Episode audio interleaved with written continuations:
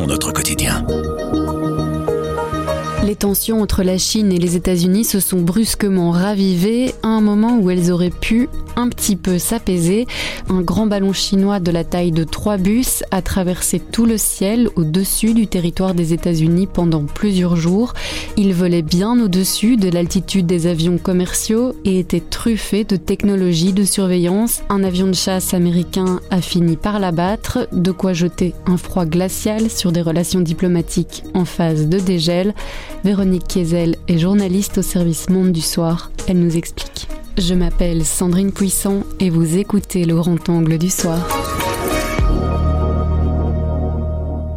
Bonjour Véronique. Bonjour Sandrine. Pour commencer, est-ce qu'on peut rappeler la séquence des derniers jours, cette crise du ballon? Oui, eh bien, la semaine dernière, un ballon est apparu dans le ciel des États-Unis. Il est reparti au Canada, il est revenu aux États-Unis. Il s'est avéré assez vite que c'était un ballon chinois, un ballon de très haute altitude.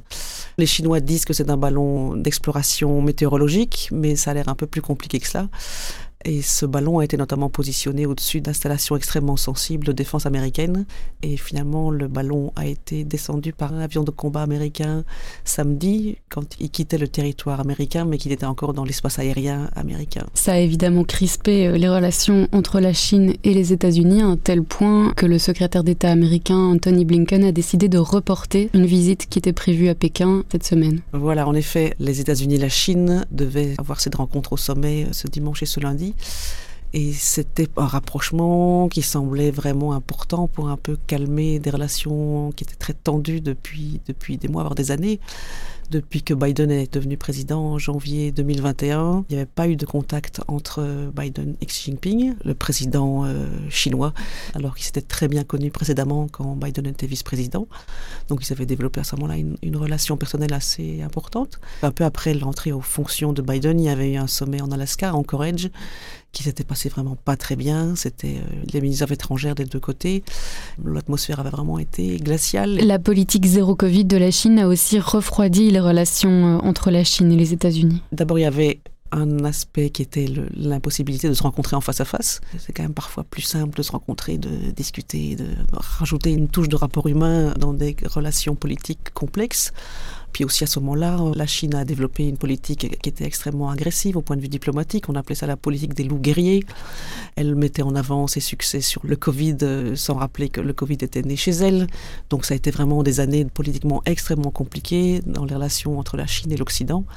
Des tensions vraiment extrêmes et les relations même entre l'Union européenne et la Chine, ont été fortement euh, endommagées à ce moment-là. Et, et, en fait, les choses commençaient un petit peu à s'arranger en novembre dernier. Il y a un sommet du G8 à Bali qui avait été l'occasion pour euh, Xi Jinping et Joe Biden de se rencontrer, de discuter longuement des sujets qui fâchent et de sourire et d'échanger une poignée de main. Finalement, qu'est-ce qui crispe autant ces deux grandes puissances? Ouais, ce qui crée cette tension, c'est en fait le fait que la, la Chine a pour ambition affichée d'être numéro un mondial en 2049 dans tous les domaines technologiques, militaires, spatiaux, euh, recherche, tout ce qu'on veut. Or que le numéro actuel, c'est les États-Unis. J'ai interviewé Marc Julienne, qui est monsieur Chine à l'IFRI, l'Institut français des relations internationales, qui m'expliquait qu'on peut parler d'une rivalité systémique, mais aussi d'une concurrence stratégique. Et c'est deux systèmes très différents. Le système américain de grande démocratie occidentale habitué à être le patron du monde et le système chinois qui a un environnement politique tout à fait différent.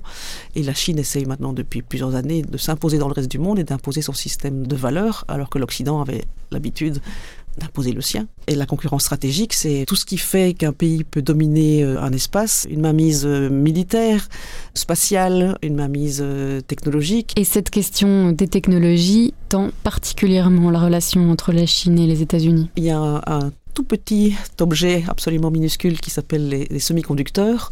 C'est donc euh, schématiquement des puces euh, électroniques extrêmement miniaturisées et qui sont essentielles pour faire fonctionner tous les objets les plus sophistiqués du moment. Il y en a dans, nos voitures, il y en a dans les objets euh, de haute technologie, dans l'armement, dans l'aviation, etc. Trump avait commencé déjà à, à mener une guerre technologique avec la Chine. Il avait interdit, notamment dans un sens, que la Chine importe aux États-Unis certaines technologies de Huawei ZTE, qui sont des compagnies de télécom, en expliquant que ces entreprises chinoises étaient forcément liées au Parti communiste chinois. Il y avait des risques d'espionnage. Et puis dans l'autre sens aussi, les États-Unis ont pris des sanctions déjà sous Trump, mais qui ont été encore renforcées par Joe Biden pour limiter la possibilité pour les Chinois d'utiliser ces composants électroniques, mais aussi de, les produire. Donc il y a vraiment eu un, bras de fer très dur. Pour l'instant, les Chinois sont pas du tout au point pour fabriquer ces, ces semi-conducteurs les plus perfectionnés, et donc ils dépendent du reste du monde. Et les États-Unis leur mettent des bâtons dans les roues en limitant la capacité des entreprises qui les produisent de les vendre aux entreprises chinoises. Et c'est quoi l'enjeu? C'est d'être le premier sur euh, le marché de la prochaine grande technologie? Oui, oui, c'est ça. Donc effectivement, c'est celui qui va arriver à mettre au point les nouvelles, hyper nouvelles technologies du futur, va pouvoir définir euh, les standards du moment au niveau international. La Chine et les États-Unis sont aussi concurrents, ils veulent relancer tous les deux une exploration lunaire. Là-dessus, bah, le premier qui aura une station habitée sur la Lune euh, aura remporté euh, une victoire qui sera plus que, que, symbolique. On revient un petit peu à l'exploration euh, spatiale des années 50-60, quand c'était l'URSS et les États-Unis. Maintenant, c'est plutôt la Chine et les États-Unis qui se retrouvent euh, concurrents dans cette conquête lunaire. Il y a un autre gros point de tension entre la Chine et les États-Unis, c'est Taïwan. Vous pouvez nous expliquer? Taïwan, jusqu'en 1979, les États-Unis reconnaissaient comme vraie Chine Taïwan. En 1979, ils ont fait un changement global de politique. Le système communiste chinois s'était installé et donc ils n'ont plus reconnu Taïwan comme Chine, mais ils ont reconnu Pékin, le système communiste chinois, comme étant la vraie Chine. Ceci dit, ils ont entretenu ce qu'on peut appeler une espèce d'ambiguïté stratégique. Ils laissent entendre qu'ils viendraient au secours de Taïwan si Taïwan était attaqué par la Chine mais sans préciser clairement ce qui se passerait. Et donc, cette ambiguïté permettait aux États-Unis à la fois d'empêcher Taïwan de faire euh, le pas de non-retour, c'est-à-dire de déclarer formellement son indépendance vis-à-vis de Pékin.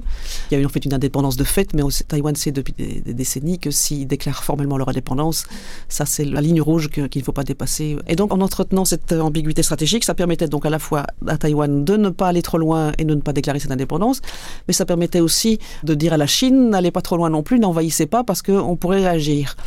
Maintenant que la Chine est vraiment de plus en plus agressive vis-à-vis de Taïwan, les États-Unis sont en train de revoir leur ligne. Il y a une, loi qui est en train d'être examinée au Congrès américain pour voir comment actualiser pour euh, peut-être que ce soit un peu moins ambigu et que la Chine euh, sache que si elle, elle s'attaquait à Taïwan, il y aurait une très forte réponse américaine.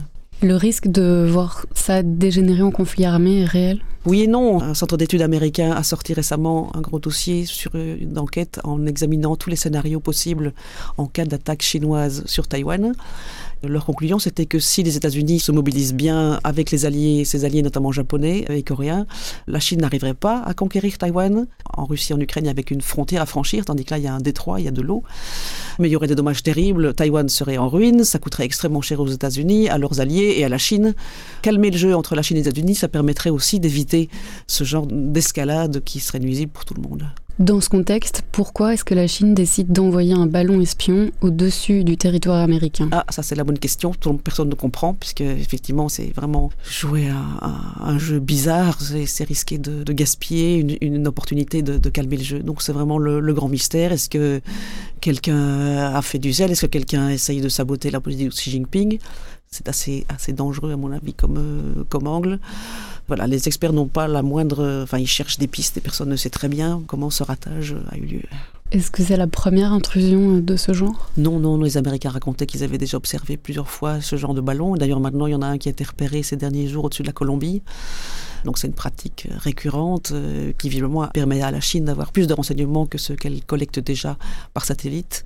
Si les États-Unis arrivent à récupérer les, débris du ballon, on devrait en savoir plus. On vient d'apprendre que, que, des avions américains avaient observé de tout près ce ballon. Ils se sont mis au-dessus pour voir le genre d'informations qu'ils pouvaient collecter. Et il s'avère effectivement que c'est pas tellement un ballon météorologique. Est-ce qu'on peut dire aujourd'hui que malgré la guerre en Ukraine, la Chine, c'est la préoccupation stratégique des États-Unis oui, oui, tout à fait. Oui, oui, c'est vraiment le grand rival. Ce qui est compliqué, c'est que les États-Unis et la Chine doivent continuer à coopérer sur certains sujets comme la lutte contre le réchauffement climatique et des grands enjeux de paix internationale, tout en étant des, rivaux complets. Et on se rend compte aussi maintenant qu'avec euh, les républicains qui ont euh, gagné les élections demi-mandat, en tout cas en partie, il y a vraiment un enjeu euh, de politique américaine à voir quel est le parti qui sera le plus dur sur la Chine.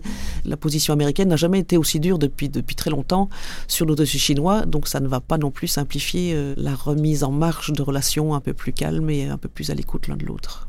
Et malgré le fait que ces deux économies sont extrêmement liées, en fait. Oui, oui, évidemment, elles sont très connectées. Les États-Unis achètent beaucoup à la Chine, la Chine vend beaucoup aux États-Unis. Euh, c'est pour ça qu'on n'est pas encore dans un système de guerre froide où il y avait deux économies complètement séparées. Cela dit, ce découplage, comme on dit, est quand même en train de se mettre euh, en marche à petits pas. On sait que Apple, par exemple, est en train de relocaliser une partie de sa production d'iPhone. Tous les iPhones étaient produits en Chine et de plus en plus dans d'autres pays d'Asie. Ça avance à petit ou à moyen pas. Mais pour l'instant, il y a quand même encore des, des grosses interdépendances entre eux. Merci Véronique. Merci Sandrine. Avec Grand Angle le soir, raconte, explique et décortique, c'est notre oreille sur l'actualité. Retrouvez-nous sur notre site, notre application et votre plateforme de podcast préférée. À bientôt.